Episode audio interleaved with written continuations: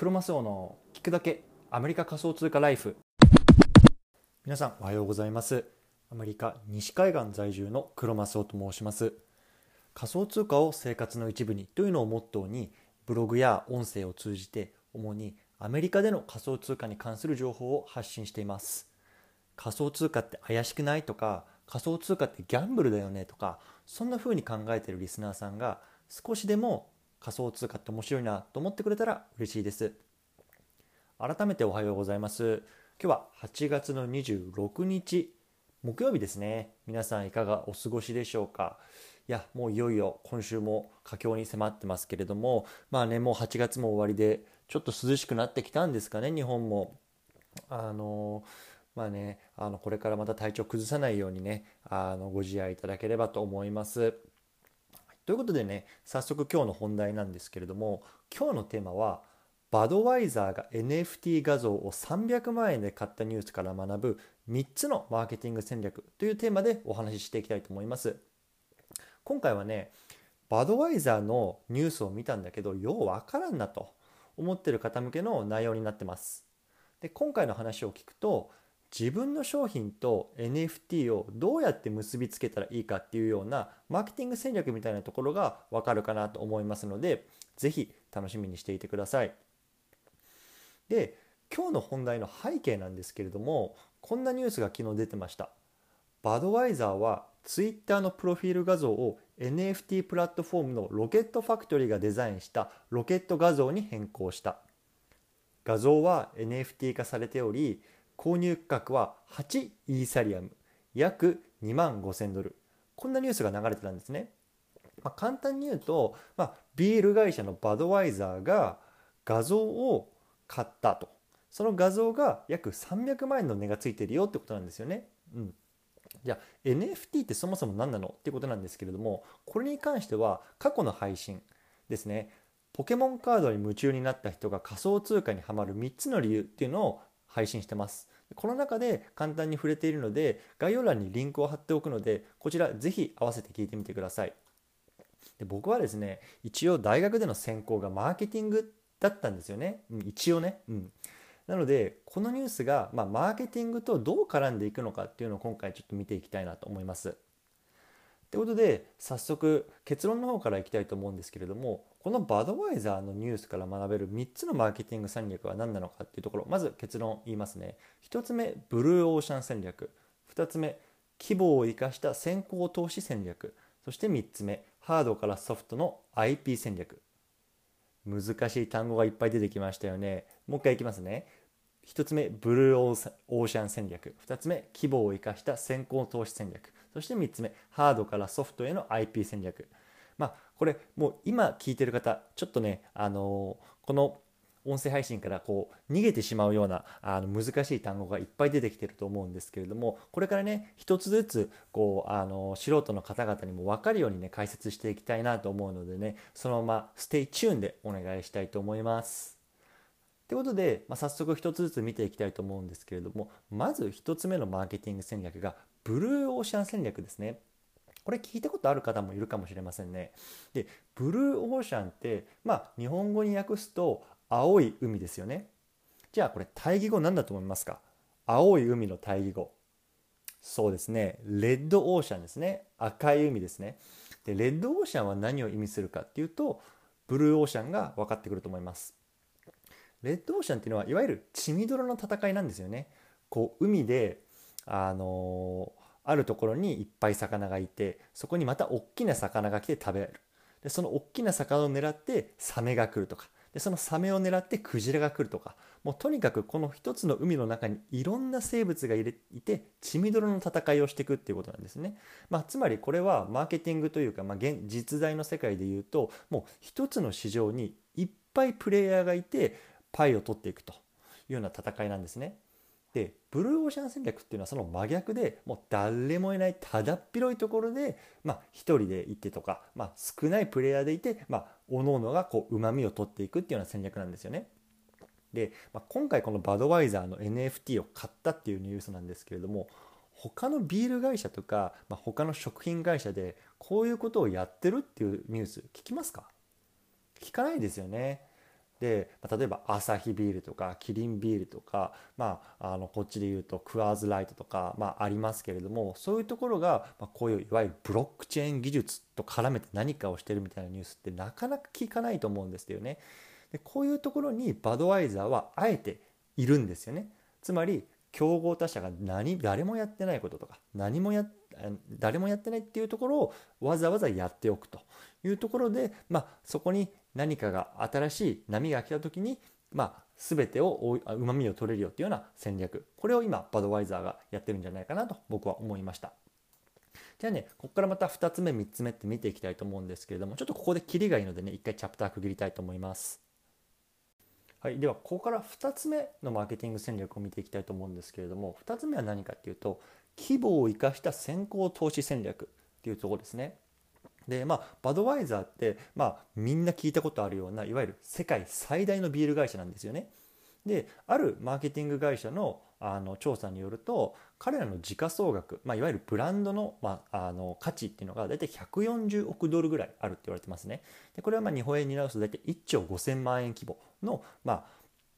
あ、あの時価総額なんですね。で、まあ、それもそれで大きいんですけれども彼らの親会社っていうのがまたいて親会社っていうのはアンハイザー・ブッシュ・インベストメントインベブっていうようなあの会社なんですけれどもこの会社は、まあ、あのバドワイザーだけじゃなくてもう500以上の、まあ、いろんなブランドを持ってるもうとにかく大きな会社なんですね。で例えば他のブランドで言うと、まあ、ビールのステラとかああいうようなところもこのアンハイザー・ブッシュ・インベブの、まあ、傘下にあるブランドだというところでとにかくもうバックにもうすっごいお金を持った親分がいるっていうようなすっごい大きな会社なんですよね。これだけ大きな会社だからこそこういうような、まあ、変な話当たるかどうかもわからないところにも予算が割けるわけですよね。うん、なのでこれはまあじゃあ明日来年再来年大きなお金を生むかっていうとまあそれはちょっとわからないですよね。ただその長期的な目線でこう投資するっていうのはやっぱりこういうような規模の大きな会社であるからこそできるようなことだと思いますしそこに対して先行投資をすることによって、まあ、将来当たれば大きいっていうようなあのリターンを得ることができるんじゃないかなと思ってます。なので、まあ、ここから分かることはねやっぱり自分の立場とかその、まあ、規模の大きさですよねその市場にのによってやっぱり取るべき戦略が変わってくるんじゃないかなと思っています。でやっぱりこのバドワイザーはもうとにかく業界のもうジャイアント企業なので、まあ、こうやって長期的な目線で先行投資ができてるんじゃないかなっていうのを、まあ、僕は思いました。そして最後3つ目なんですけれどもハードからソフトへの IP 戦略ってことですね。もうハードもソフトも IP もようわからんという方にねあの一つずつ噛み砕いて説明していきたいと思うんですけれどもいわゆるハードって何なのかっていうといわゆるものって言われてます。ものですよね。で例えばパソコンなんていうのはもうまさに自分が触れるし見えるし、まあ、ハードそのものなんですよね。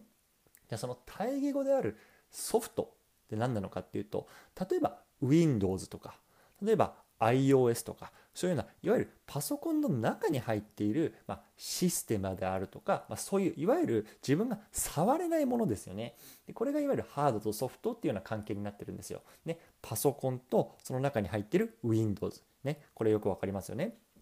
でビールっていうのはハードそのものじゃないですか。いわゆる、ま瓶があってそこにま液体が入って、まあ、僕らが飲めるわけですよね。いわゆるこれがもうハードそのものなんですよ。ハードは、まあ、いわゆる認知されやすいっていうようなメリットがある一方でやっぱりハードを作るための設備っていうのはすっごく重いんですよね。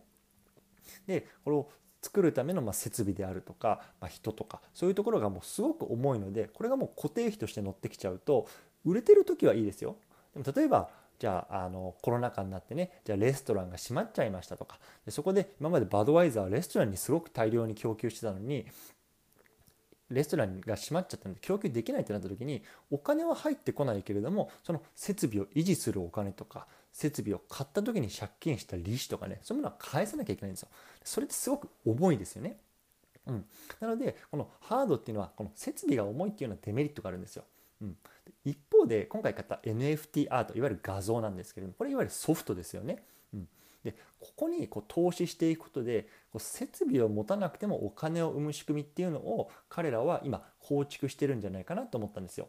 うん、でもう一つねこの IP 戦略っていうところがすごくキーになってますね。で IP はまあ intellectual property ということでいわゆる知的財産っていうものですね、まあ、例えば簡単なところで言うと著作権とか例えばまあ漫画家であれば例えば書いた漫画とかねあの歌手であれば歌ってるあの歌とか、まあ、いわゆる著作権って世の中にあると思うんですけどもこういうものをいわゆる IP って言うんですよ。じゃこの知的財産 IP を使ってどうやって、まあ、戦略を組み立てていくかっていうところなんですけれどももうバドワイザーの場合はもうとにかくもうこの NFT アートとかいろんなものにこうあの投資をしてもうまず著作権をこう作知的財産権をもうこう囲っちゃうと。そういうところを先に取得することでこう他者がね真似できない包囲網っていうのをね先に作ってしまうっていうのが彼らの戦略なんじゃないかなと思いました。はい、じゃここまでに3つ見てきたんですけれども、まあ、再度おさらいすると1つ目がブルーオーシャン戦略ですね。で2つ目が規模を生かした先行投資戦略。そして3つ目はハードからソフトへの IP 戦略ということでお話ししてきました。で最後ね、まあ、ちょっとだけねあの深掘りしていきたいと思うんですけれどもじゃあこれをね自分にどうやって生かしていくかっていうのは僕は考えたんですよね。うんまずブルーオーシャンなんですけど、まあ、僕が考えたのは今ねやっぱりその仮想通貨をこう取り扱うこのメディアであるとか個人であるとかっていうのはやっぱすごく伸びてきてますよね。ただ一方で僕が思ったのはそのアメリカでの仮想通貨ニュースとかアメリカでどうやってじゃあビットコインを買って運用していくのかってそういうのを、まあ、いわゆる日本語で発信してる人って誰もいないかなと思ったんですよね。まあ、確かに、まあ、その海自体は小さいかもしれないんですけれども、まあね、そこに貼っておくことで、まあ、今後ね伸びていく可能性もあるし、まあ、僕はそういう意味では長期で見てね、まあ、このアメリカっていう市場で仮想通貨に興味がある日本人が、まあ、どんどんどんどん増えていった時に、まあ、アメリカで仮想通貨やってるんだったらクロマスオじゃんみたいな感じのポジションを作れればいいなと思って、まあ、そこにこうブルーオーシャンにこう長期的な投資として今貼ってます。うんであとねやっぱハードは難しいですよねやっぱりそのまあ財政的なところもあるしやっぱ固定費が上がるっていうような、まあ、あのデメリットというかリスクもあるので、まあ、そこには僕はできないなと思ったんですよ。でも一方でこういう音声配信とかブログって、まあ、必要なハードっていわゆるスマホだけあればな、まあ、とりあえずなんとかなるんですね、まあ、スマホパソコンとかあればなんとかなってで基本的にはもうソフトでの配信になるわけで、まあ、ほぼ無料でできるというところで、まあ、僕はまハードではなくてこういうようなソフトでま勝負していこうと思って、まこうやってやってるわけですね。はい。ということでね、ちょっと今日長くなってしまったんですけれども、最後まとめたいと思います。今日のテーマは、バドワイザーが NFT 画像を300万円で買ったニュースから学ぶ3つのマーケティング戦略というところでお話ししてきました。1つ目はブルーオーシャン戦略ですね。これは誰もいないところで戦おうよっていう戦略。で2つ目は規模を生かした先行投資戦略。これはま潤沢な資金を背景にした先行投資。長期的な目線で見ていきましょうということですね。でそして3つ目、ハードからソフトへの IP 戦略。まあ、固定費を下げて稼げる仕組みを作れば、まあ、いいんじゃないの？っていうところですね。うんまあ、こういうようなところを、ま、今日お話ししてきたんですけれども、ま、今日の合わせて聞きたいですね、ま、先ほどちょっと申し上げた、ま、ポケモンカードに夢中になった人が仮想通貨にはまる3つの理由というところで、まあ、今日はあのお勧めしたいなと思います。でこれはねあの概要欄にまたリンク貼っておきますのであの興味ある方は聞いてみてください。でね、最後ちょっと一つだけ告知なんですけれども、まあ、あのリスナーの皆さんからねこのサポートっていうのをねあの募ろあの募ってます。であのアンカーのページに行ってサポートっていうところをクリックしていただくと、まあ、月額99セント、まあ、だから1ドル100円ぐらいですよねからあのサポートしていただくことができるんですね。でこういうような皆さんのサポートでこうより聞きやすい機材の購入であったりとかこうコンテンツの拡充にこう当てたいなと思ってますので、まあね、この番組聞きながら、まあ、サポートしてもいいよとかいう方はね是非よろしくお願いします。ということでね今日長くなったんですけれども今日はこんな感じで終えたいと思います。それでは今日も一日素敵な一日をお過ごしください。クロマスオでした。バイバイ。